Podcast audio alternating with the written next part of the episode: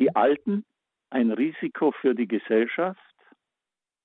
Liebe Hörerinnen und Hörer, lassen Sie mich mit einem persönlichen Bekenntnis beginnen. Ich gehöre einer Risikogruppe an. Dies wurde mir kürzlich schlagartig bewusst, als ich durch meine Heimatstadt Backnang ging, um Briefe aufzugeben. Mein Weg zum Briefkasten führt mich durch die sonst stark belebte Einkaufsstraße. Seit einigen Tagen ist es dort nahezu menschenleer. Bis vor kurzem ergab sich hier und da eine kurze, freundliche Unterhaltung. Man erkundigte sich gegenseitig nach dem Wohlbefinden, tauschte sich kurz über die neuesten Ereignisse in der Stadt oder des Weltgeschehens aus, sagte zum Abschied Ade.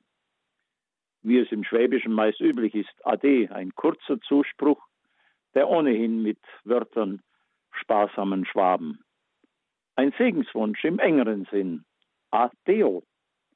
Geh mit Gottes Segen bis zum nächsten Wiedersehen.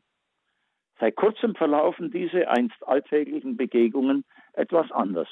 Man grüßt sich freundlich, um dann in weitem Bogen voreinander auszuweichen. Das sind die neuen Benimmformen. Damit Sie mich nicht falsch verstehen, gerade jetzt, in Zeiten der gefährlichen Corona-Pandemie, sind sie wichtig und richtig. Sie sind unerlässlich, um zu verhindern, dass sich das Virus rasant ausbreitet. Ein exponentieller Anstieg an Infektion würde nicht nur zu einem Kollaps unseres Gesundheitssystems führen, er würde einen Totalschaden für unsere Gesellschaft bedeuten, verbunden mit einem Einbruch der Volkswirtschaft, der bedeutend größer ist als bei der letzten Weltwirtschaftskrise im Jahr 2008. Doch noch schwerwiegender wäre das mit der Ausbreitung von Covid-19 verbundene individuelle menschliche Leid. Liebe Hörerinnen und Hörer, gewiss verfolgen Sie wie ich auch die Nachrichten und Bilder, die uns aus Norditalien erreichen. Die Bilder aus Bergamo, dem Epizentrum der Pandemie. Unzählige Verzweifelte, erschöpfte Ärztinnen und Ärzte, Pflegerinnen und Pfleger, die kaum mehr die Möglichkeit haben, sich um Schwersterkrankte zu kümmern.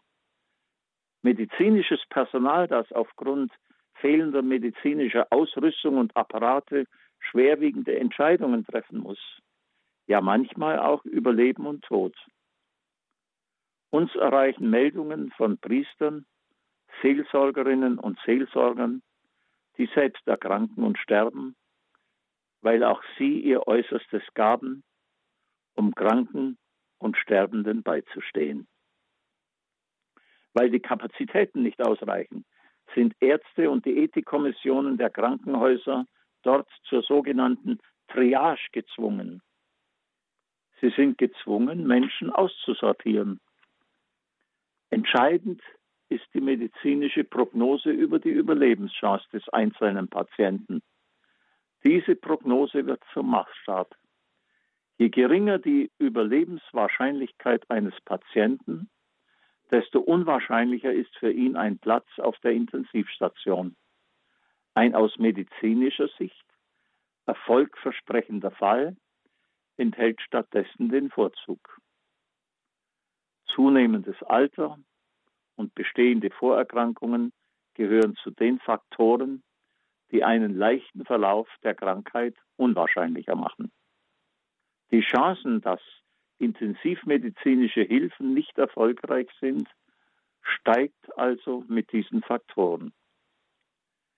Ich bin den Verantwortungsträgern in Bund und Land außerordentlich dankbar, dass sie derzeit alle Maßnahmen ergreifen, um zu verhindern, dass das Virus sich nicht in einer absolut exponentiellen Kurve verbreitet dass unseren Kliniken unweigerlich also der absolute Kollaps drohen würde.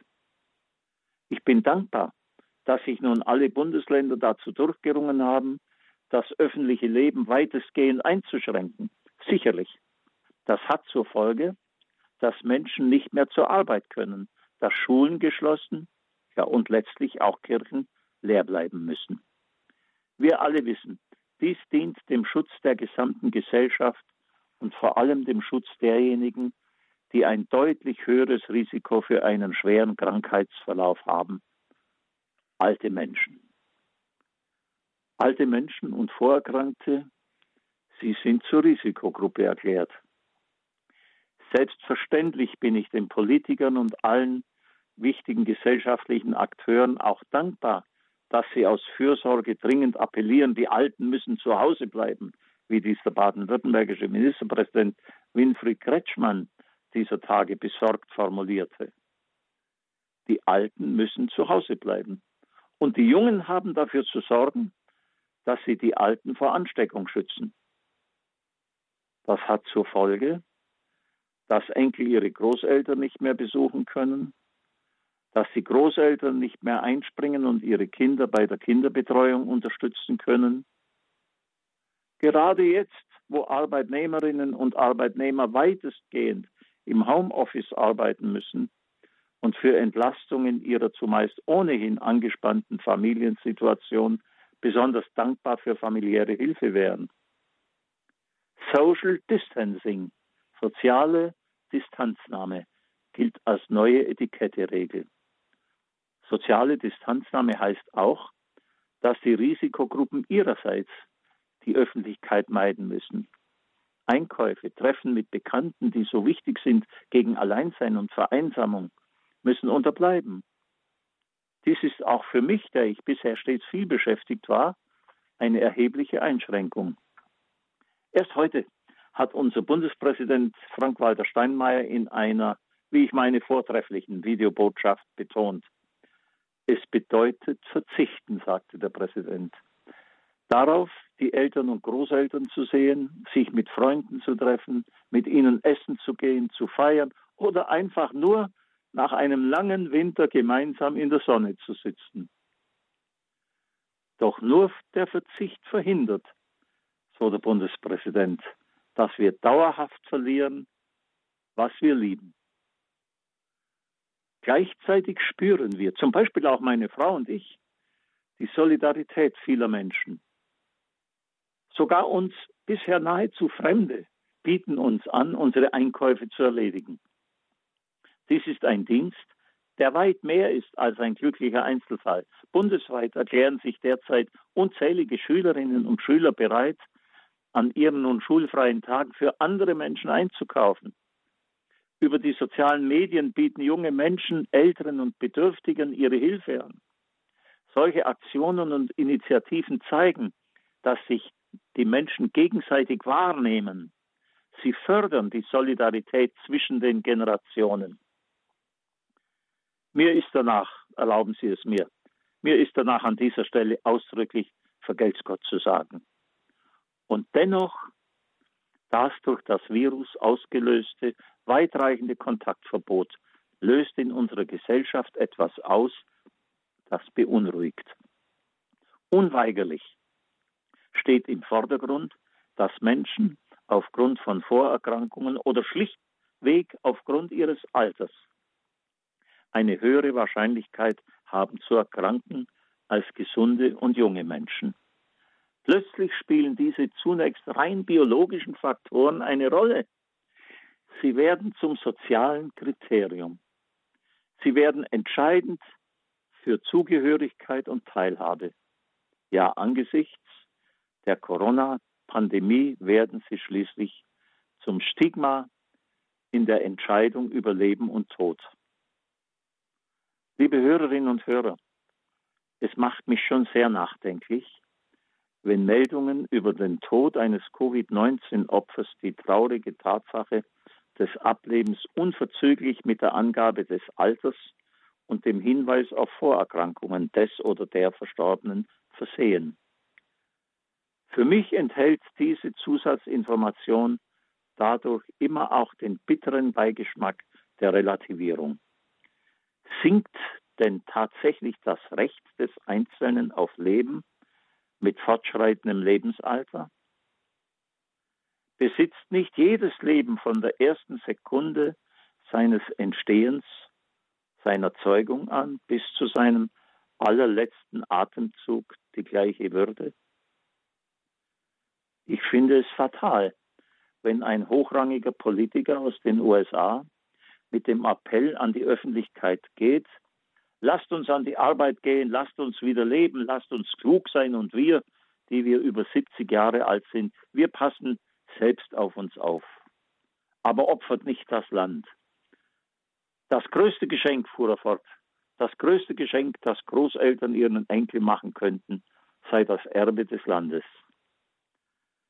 Ich selbst bin fünffacher Großvater. Es versteht sich für selbst, dass ich alles tue, um meinen Enkelinnen und Enkeln eine gute Zukunft zu ermöglichen.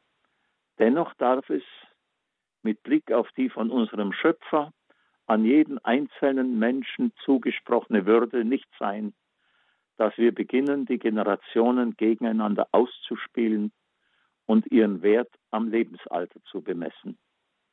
Liebe Hörerinnen und Hörer, Papst Franziskus hat vor wenigen Wochen in einer Ansprache über das Miteinander der Generationen gesprochen. Er formulierte treffend und schön. Es wird wichtig sein, sagte der Papst, dass die Älteren nicht nur als Trägerinnen und Träger von Bedürfnissen, sondern auch insgesamt neu betrachtet werden. Sie sind Träger von Träumen, Träume voller Erinnerung. Die älteren Menschen sind die Wurzeln. Von den Älteren kommt der Lebenssaft, der den Baum wachsen und blühen lässt und so neue Früchte trägt. Das Bild vom Lebensbaum hat mich ziemlich berührt. Unsere Gesellschaft gleicht einem Organismus, der nur im Zusammenspiel funktioniert. Die Wurzeln nähren den gesamten Baum, damit dieser reiche Frucht trägt. Verdorren die Wurzeln, wird der ganze Baum absterben. Ein ähnliches Bild kennen wir aus dem Korintherbrief. Der Apostel Paulus beschreibt den Organismus als Leib mit vielen Gliedern. Gott aber hat den Leib so zusammengefügt, schreibt Paulus, damit im Leib kein Zwiespalt entstehe, sondern alle Glieder einträchtig füreinander sorgen. Wenn darum ein Glied leidet, leiden alle Glieder. Ihr aber seid der Leib Christi und jeder Einzelne ist ein Glied an ihm, so der Apostel. Aktuell, liebe Hörerinnen und Hörer, zwingen uns die Pandemie und alle ihre Folgen in die Situation, dass wir unser Miteinander, dass wir das Zusammenwirken der ganzen Gesellschaft geradezu existenziell wertvoll ist, auf ein Mindestmaß reduzieren müssen. Gerade für uns Christinnen und Christen ist es schwer zu verstehen, dass das, was sehr tief in der christlichen Tradition verankert ist, dass das, was Jesus selbst praktiziert hat, gerade jetzt nicht mehr möglich sein soll. Kontakt halten, tröstende Gespräche von Auge zu Auge, Berührungen, Zuwendung. Seelsorger können derzeit kaum Sakramente spenden, die so wichtig sind als sichtbare Zeichen der heilsamen Nähe Gottes, gerade in dieser Zeit. Gemeindegottesdienste müssen ausfallen. Allen voran die Eucharistie, die die Quelle ist, aus der wir als Christinnen und Christen Kraft schöpfen. Umso wichtiger ist es, dass wir das Band, das in unserer Gesellschaft zusammenhält, das Stärkste, das wir als Christen von Jesus Christus her in den Händen halten, nicht zerreißen lassen.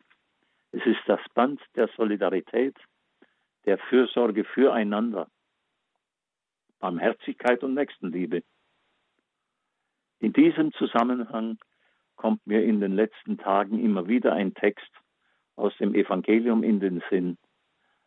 An einer Stelle im Neuen Testament fragt Jesus den blinden Bettler Bartimäus, was willst du, dass ich dir tue? Für mich ist dies ein Aufruf zur Zuwendung gegen jegliche Form der Stigmatisierung. Schauen wir alle, was unsere Nächsten brauchen wo die konkreten Bedürfnisse liegen. Schauen wir, wo wir auch in dieser Ausnahmesituation voneinander gewinnen können.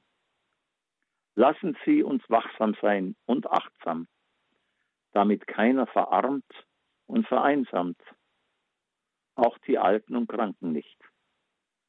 Liebe Hörerinnen und Hörer, lassen Sie mich ein letztes Zitat mit auf den Weg geben. Auch dies stammt vom Heiligen Vater und dem Papst Franziskus. Er sagt, Alter ist keine Krankheit. Es ist ein Privileg. Einsamkeit kann aber eine Krankheit sein. Nun danke ich Ihnen fürs Zuhören und schließe mit einem Abendsegen. Bleibe bei uns, Herr, denn es will Abend werden und der Tag hat sich geneigt. Bleibe bei uns, denn über uns kommt die Nacht der Einsamkeit und der Angst. Bleibe bei uns mit deiner Gnade und Güte, mit deinem Trost und Segen. Amen.